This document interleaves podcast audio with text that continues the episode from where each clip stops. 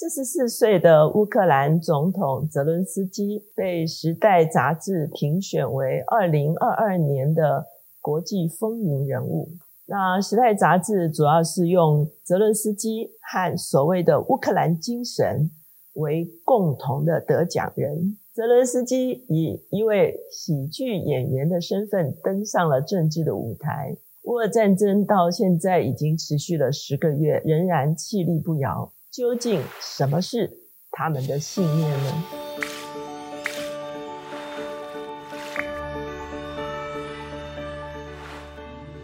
大家好，我是乔美伦老师，每周一次在乔氏书房和大家见面。今天我们的单元是《阅人如书》，这本书呢，就是我们如此相信它的作者就是泽伦斯基。那为什么台湾会出一本关于泽伦斯基的书，而且作者就是泽伦斯基呢？主要是台湾有一家出版社，他们发现，在乌克兰的总统的网站上面有一百八十篇的演讲，所以他们当时就跟在台北举行这个国际书展的乌克兰的负责人联络，说我们可不可以在其中选择若干的。泽伦斯基的演讲集结成书，所以呢，八月份的时候，这个泽伦斯基也授权出版社能够出版这本书，所以呢，这个出版社就选了五十篇的演讲的内容。那泽伦斯基他自己是在一九七八年出生在乌克兰的一个犹太家庭，他自己事实上大学读的是法律，也曾经担任过律师，可是他的热情却是在戏剧。他在十七岁开始就跟同学组成了一个叫做九十五区的剧团，那他们就不断的演出。九十五区就是他从小长大的街区，那他们呢就开始从业余的变专业的，甚至呢他发展出了自己的娱乐事业。他除了做演员之外，他也横跨了编剧、导演、制作人等等不同的身份。在二零一五年的时候，他们推出了一个政治的讽刺的影集，叫做《人民公仆》，里面泽伦斯基就扮演一个中学的老师。那他在私下批评这个政治的一个这个谈话，被他的学生在这个无意中录下来，就传播出去哈，所以他忽然就爆红，后来就选上了总统。到了这个二零一八年年底的时候，泽伦斯基就是以百分之七十三的得票率赢得了乌克兰的总统的职位。那当然，他上台的时候褒贬不一。那有的人说他是新人哈，是可以说是素人从政哈，是没有包袱。可是很多人也认为他完全没有从政的经验。事实上，我们从很多的媒体来看的时候，泽连斯基刚刚开始登上舞台的时候，的确有一点不知所措哈，有一点真的是新手上路的感觉。可是呢，我们看到从二零二二年二月二十四号，俄罗斯。正式入侵乌克兰的时候，我们知道当时的泽伦斯基说：“美国说你要不要啊？我们可以带你走。”泽伦斯基说：“No，我不走。”那个时候刚好是阿富汗的总统之前就啊绕跑的一个时间，那泽伦斯基就宣布说他绝对不离开乌克兰，而且他就跟他的政府首长啊立刻脱了西装，换上这个草绿的军装，然后在镜头面前说：“我们都在这里。”所以刹那间。泽伦斯基就成了乌克兰的抗战的英雄。那在这本书一开始的时候，他其实附录了一个乌克兰的大事记，那也就是回溯整个乌克兰的历史。其中讲到第五世纪的时候，斯拉夫民族建立了这个基辅。那为什么呢？因为基这个人呢是他们的领袖哈，所以他们就建立了基辅这个城市哈。在八百六十二年的时候，基辅成为当地的都城。而且呢，就开始了一个所谓基普罗斯的时代。所以泽伦斯基在他的一篇演讲中间说，罗斯其实原本是属于啊乌克兰的，后来被俄罗斯拿去用了哈。那在九百八十八年的时候，基辅大公他就迎娶拜占庭的公主，所以全国就归信基督教。他们所有的百姓在涅伯河啊施行洗礼，那这个洗礼也被称为是罗斯洗礼哈。到了一零五四年的时候，整个基辅他们的政权是文治武功达到了高峰。一二四零的时候，是蒙古人拔都征服了基辅。他就成立了金帐汗国。那这个时候呢，当时还属于边陲地带的俄罗斯就趁势崛起。到了一四八零年的时候，莫斯科大公国推翻了金帐汗国，而这个俄罗斯就趁势成为当地最重要的势力。到了一五四七年的时候，沙皇就成立了沙皇的啊王国哈。那俄罗斯就被称为是大俄罗斯，乌克兰呢在当时就被称为是小俄罗斯。一六四八年的时候，哥萨克人建都在基辅。一七六二年的时候，俄罗斯扩张领土，当时候的哥萨克人就变成了农奴。一八五七年的时候，克里米亚战争，乌克兰农民开始有一点点比较大的自由。十八世纪到十九世纪是乌克兰的文艺复兴时期，他们开始寻求自己的身份认同，也就是说，他们要把他们跟俄罗斯啊是不同的两个国家来有一个身份的认同。一九一七年的时候，俄国大革命，沙皇王国就灭亡了哈。乌克兰当时候成立了共和国，可是马上兴起的苏维埃就把乌克兰并归为这个苏维埃的一员。一九九一年的时候，乌克兰发表了独立宣言，它同年也是苏联解体的一个时刻。两千零四年的时候，乌克兰有一个所谓的橘色革命，就是他们起来反贪腐。那二零一五年的时候，就是我们刚才提到《人民公仆》这个影片上映了。那二零一八年的时候，泽伦斯基就宣布参选。二零一九年的时候，他就当选总统。二零二一年的时候，白俄跟乌克兰的边界开始集结军队，哈，他们当时其实是想要从北方下来，直接拿掉基辅，哈，可是后来这件事情就是没有办法做成。二零二二年的二月二十四号的时候，俄罗斯就正式入侵乌克兰，哈，这个是我们在今年哈会看见在新闻中间持续报道的一些事情。那我们首先介绍的他的演讲呢，是在二零一九年五月二十号泽伦斯基就职的时候的演说。他当时候向全球六千五百万的乌克兰人发出呼吁，他说：“我们要建立一个崭新、强大、成功的乌克兰，我们要收复国土，百废待举，我们要取消议员的豁免权，把不当利益列为犯罪，罢免安全局长、检察总长、国防部长，解散国会。”他真的是。大刀阔斧哈，要做一个政治的改革。他最后说：“我一生都在为人民带来欢笑，如今我会尽我所能，让人民不再哭泣。”二零二二年二月二十四号，也就是俄罗斯入侵乌克兰的当天，他说：“我们不会害怕捍卫自己的国家，我们不刻意追求伟大，但是我们要在战争中变得伟大。”三月八号的时候，他对英国国会演说。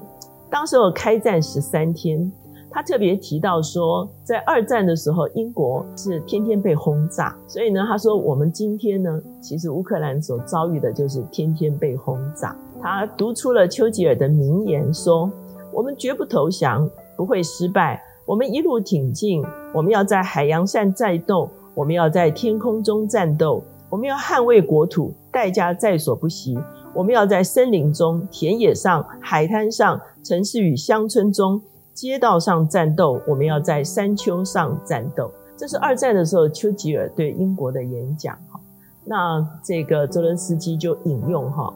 那我我们已经看出来，他非常了解他演讲的对象，他也会从对象的文化或者是历史中间寻找共鸣的点，来获得他演讲对象。对他的理念的一个支持。三月十六号的时候，他对美国国会演说，他说：“你们的总统头像骨，让我们看见美国是奠定在民主、独立、自由的一个根基上，这是我们乌克兰的向往。”他提到珍珠港啊被轰炸的事情，他提到九一一，他用美国的曾经发生过被轰炸、被啊入侵的这个经验哈，来提醒他们现在正在面对这样子的事情。那他同时呢，他也用这个，我有一个梦想哈，就是马丁路德金博士所说的，他当时候就请求美国保护他们的领空，停止企业与俄国军事相关的一些啊买卖，他呼吁建立一个 U twenty four 的同盟哈，然后他要求他们有很多的资源哈，所以你会发现他会诉求历史、诉求共鸣，然后他就马上提出非常实际的请求协助哈。所以泽伦斯基他的演讲，他的这个节奏掌握的其实真的是非常好。到了三月十七号的时候，他向德国联邦议院演说哈。我们知道当时候德国哈的态度是非常这个冷漠哈，他不捐任何的武器，他只捐了五千顶钢盔给乌克兰，所以当时候成为国际笑柄了哈。当泽伦斯基向德国联邦议院讲话的时候，他说：“其实我们不但是捍卫我们的国家，我们也在捍卫欧洲，我们也在捍卫德国。”所以呢，他就讲了这个整个这个乌克兰战争其实对欧洲哈，甚至对德国会产生的影响哈。所以他感谢德国民间对他的支持。我们知道很多人，呃，乌克兰也是逃到德国去哈。他谢谢他们的记者银行，他们的银行特别把俄罗斯逐出环球银行通讯系统哈。那这个是哦，我们后来就知道整个俄罗斯他们金融哈在海外就被封锁。他说雷根总统去到柏林的时候曾经说推倒这道墙，然后他就说肖兹，请你来推倒这道墙。三月二十号的时候，他对以色列议会演说，他用最终方案。好，我们知道最终方方案就是二战的时候德国纳粹屠杀犹太人的时候的这个所谓的最终方案，一其实就是要等于是灭族了，对犹太人做灭族。他说，现在俄国人正在用最终方案来对付乌克兰。他说，梅尔夫人曾经说：“我们要活命，邻居想要我们死，没有妥协的余地。”所以呢，梅尔夫人带领以色列跟周边的国家对抗哈，那他们现在乌克兰面对的也是相同的事情。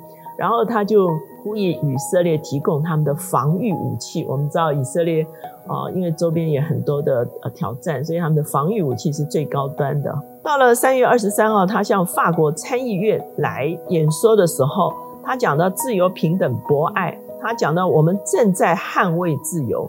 包括乌克兰的自由、巴黎的自由、柏林的自由、华沙的自由、马德里的自由，因为当时候法国已经成了欧盟的主席国哈，所以呢，他就特别来啊请求让这个乌克兰可以加入到啊，我们知道他后来不能加入北约，对不对？可是他就希望他可以加入到欧盟的里面。三月二十四号在北约峰会演说，我们知道他就是因为他要加入北约，所以俄罗斯打他哈。所以呢，他也是非常清楚的。如果我们没有办法加入北约，我们希望能够请求协助。四月五号，他向联合国的安理会演说。这个联合国的宗旨就是结束战争、维持和平。可是，如果今天所有的国家都是靠武力来解决问题的话，联合国干脆就解散算了哈。所以，他其实哦还蛮有这个气魄的哈。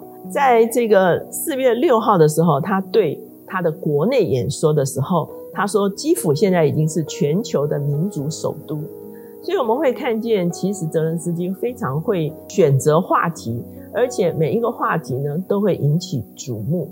在四月二十四号的时候是复活节的祝贺，他有一篇祷告文，他求上帝保护战士、医护人员、母亲、孩童、父亲、祖父，还有他们的国土。光明将战胜黑暗，良善将战胜邪恶，生命将战胜死亡。这是他在复活节他的祷文。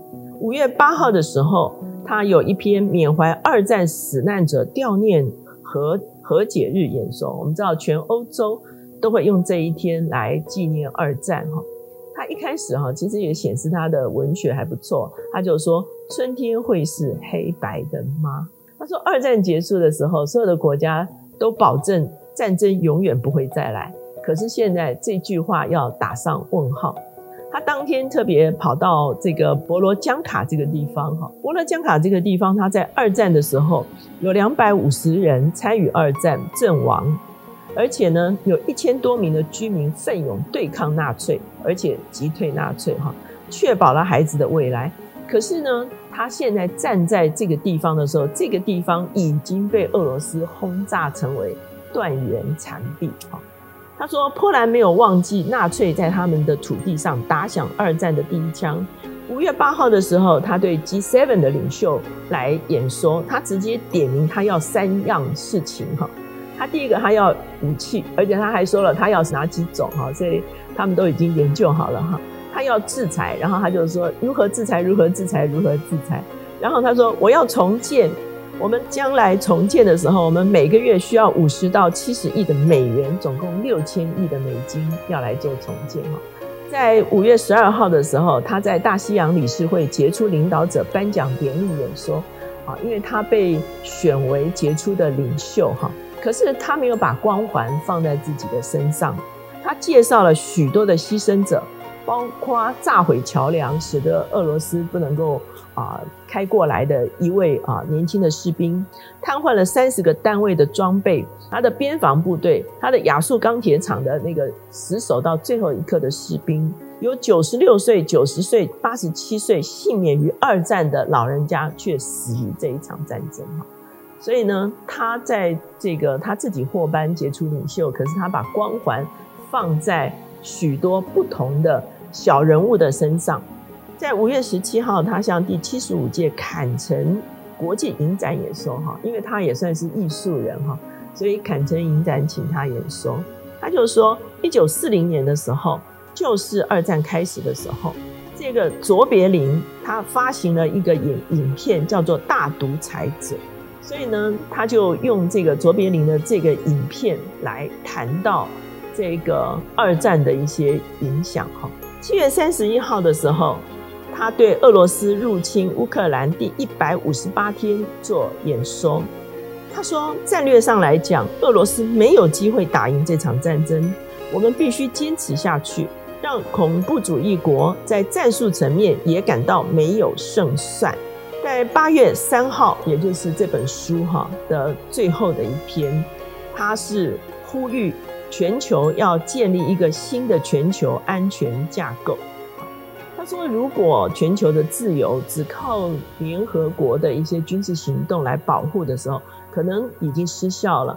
所以他说，需要一个新的有效的全球安全的架构。啊，那在这篇演讲中，他也提到巴尔干半岛的危机、台海的危机。啊，所以呢，他说，全球安全架构失灵，需要有。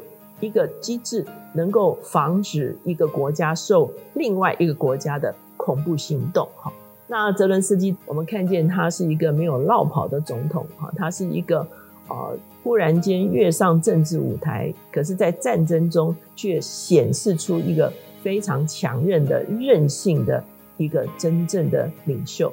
这本书叫做《我们如此相信》，也就是说，究竟是什么信念？可以支持泽伦斯基，甚至支持乌克兰跟俄罗斯，至今哈他们都能够仍然站立。